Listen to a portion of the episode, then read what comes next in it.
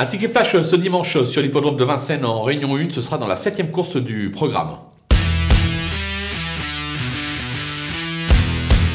On va bien évidemment racheter le numéro 3, Eddie de Beaufour, qui euh, ne doit pas être condamné sur sa récente euh, disqualification. C'était dans le Jean Boileau.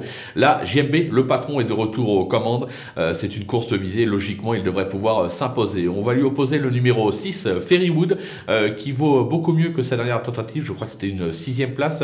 le team Abrivard est assez confiant. L'engagement est intéressant puisqu'il n'y a pas de maître à rendre. Je pense qu'elle est capable de conclure sur le podium. Peut-être pas de rivaliser avec Elite Beaufour, quoique en valeur intrinsèque, elle a tout à fait le droit et elle n'a pas à rougir de ses performances. Moi, je vais tenter un couplet gagnant placé des deux dans cette épreuve.